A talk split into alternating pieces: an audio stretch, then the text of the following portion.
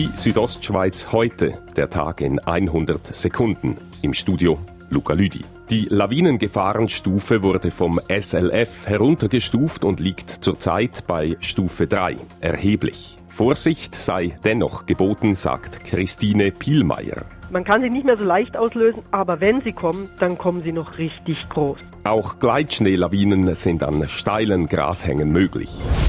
Pünktlich zum WEF wird der Schnee von den Straßen der Gemeinde Davos weggeräumt sein. Die Arbeit sei jedoch an manchen Orten nicht einfach zu bewältigen, sagt Norbert Gruber, Leiter der technischen Betriebe Davos. Jetzt ist ja so, dass teilweise Gegenverkehr jetzt schon ist, zum Beispiel auf der Talstraße, wo im Normalfall als Einbahnverkehrsstraße geführt wird.